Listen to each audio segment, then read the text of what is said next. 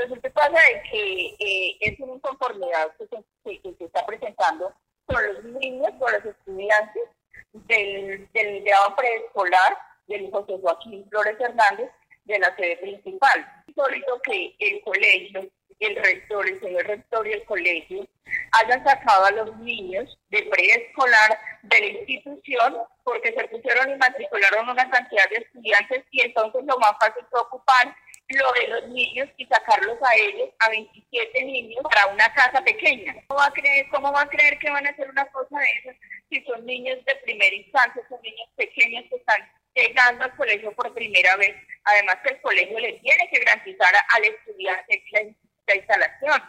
Me gustaría que la Secretaría de Educación me hiciera el me dijera qué es el, el regreso seguro que les están garantizando a los niños.